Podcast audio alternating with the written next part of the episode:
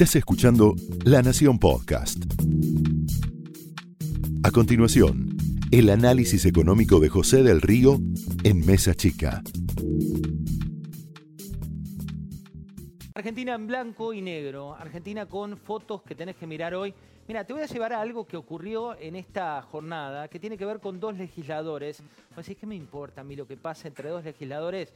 Bueno, míralo, porque es un disparador de lo que está ocurriendo en nuestro país y que tiene que ver con lo que vamos a analizar durante toda la jornada de hoy. Fíjate.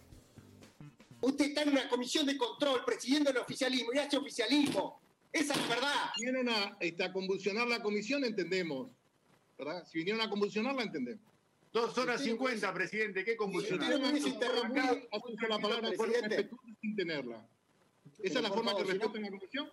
No, No, no, si usted no me hubiese querido interrumpir, escúcheme, presidente, si usted no me hubiese querido interrumpir a los 15 o sea, minutos no- que empecé a hablar. No mienta, no mienta, por favor. No, mienta. no, usted me quiere, me quiere le va- llevar puesto. Me quiere llevar puesto.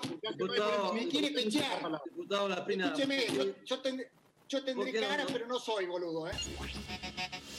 Así está el debate en la Argentina. Esto tiene que ver con dos imágenes. Uno se imagina el epicentro donde hablan, cada uno desde su casa, porque es como está sesionando hoy el Congreso. Y el debate tenía que ver con otra Argentina en blanco y negro. ¿Y por qué te digo Argentina en blanco y negro?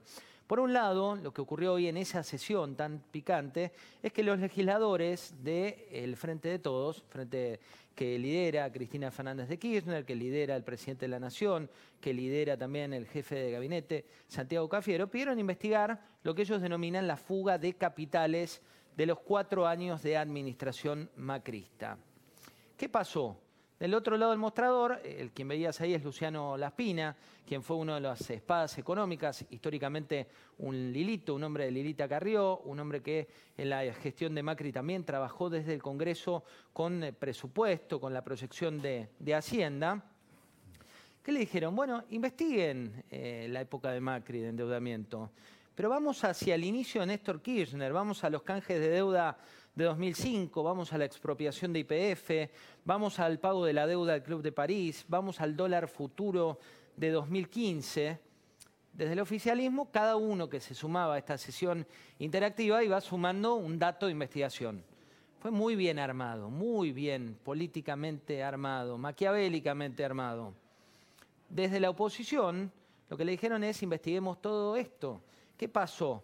Llegó al final de la sesión, se rechazó todo tipo de investigación anterior a la época de Macri y el Frente de Todos, en este caso, lo que les hizo saber es que se iba a investigar solamente la gestión de eh, Mauricio Macri y de la deuda. No quisieron saber absolutamente nada del pedido que hizo Juntos por el Cambio de la época anterior. También hoy eh, fue protagonista Oscar Parrilli, ¿te acordás de Oscar Parrilli? Hombre de Cristina Fernández de Kirchner, quien puso mucha, mucha ideología a todo lo que tiene que ver con la salida de divisas del exterior, dijo, todos los del gobierno de Macri operaron hasta 10 días antes en Wall Street.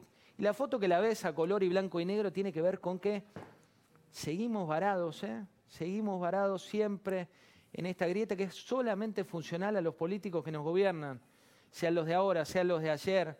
Esta grieta que se gestó para la campaña, se gestó para la gestión, solamente ganan con el discurso en blanco y negro los que están hoy en el gobierno, los que estuvieron ayer, los que van a estar mañana y seguimos en la misma rueda.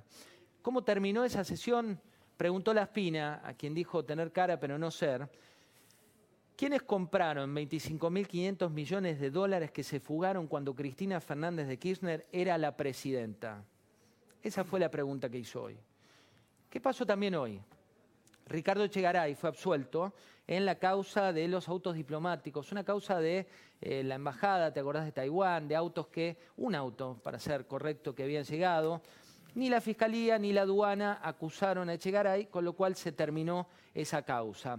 Es el tercer juicio que enfrenta Echegaray desde que cambiaron los aires en, en la justicia. En minutos le vamos a preguntar a Federico Delgado, uno de los fiscales más respetados que tenemos aquí en la Argentina, cómo ve esta justicia, esta Argentina impune, como dice su nuevo libro.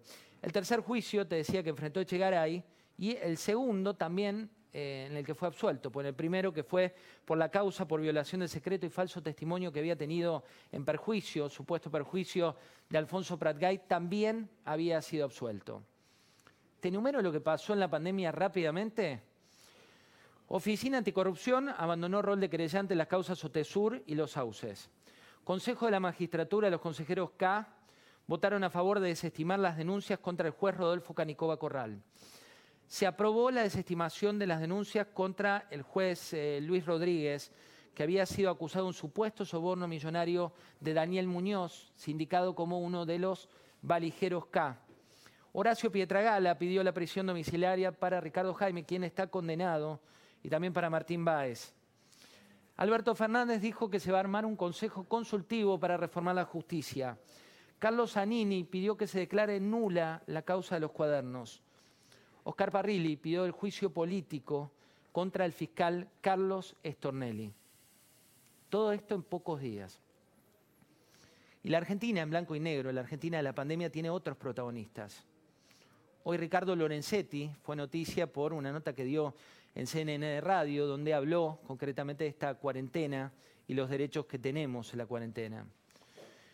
Y también el gobernador de la provincia de Buenos Aires, que tuvo que tomar una decisión muy difícil en eh, la Villa Azul, después vamos a preguntar de qué se trata. Tenemos un móvil ahí, en Avellaneda, Quilmes, en una villa que está aislada naturalmente por ahora la seguridad, pero se habla de una cuestión sanitaria dijo que si hubiera un brote en barrios cerrados o en un edificio, se haría una cuarentena comunitaria igual.